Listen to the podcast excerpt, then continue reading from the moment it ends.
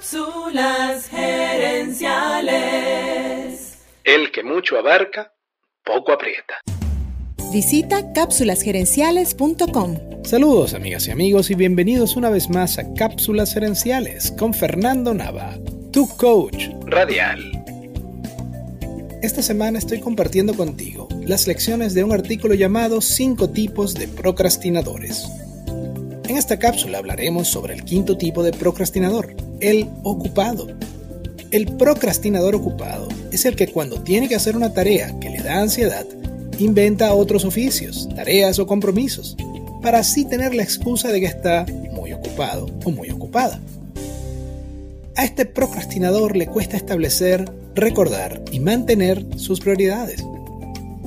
El escritor Rory Baden creó un concepto llamado dilución de prioridades, consiste en posponer las tareas más importantes y desviar nuestra atención hacia actividades menos importantes pero más urgentes.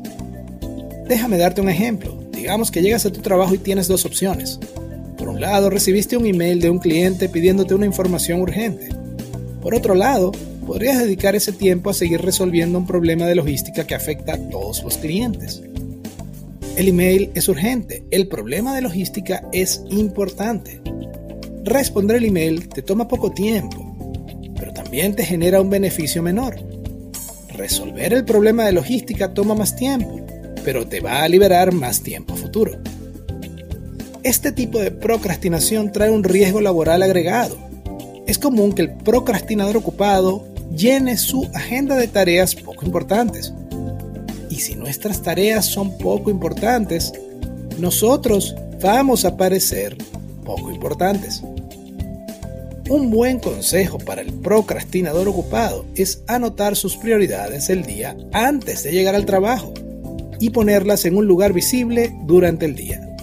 De esta manera es más fácil resistir a las tentaciones y recuperar el rumbo cuando nos distraemos.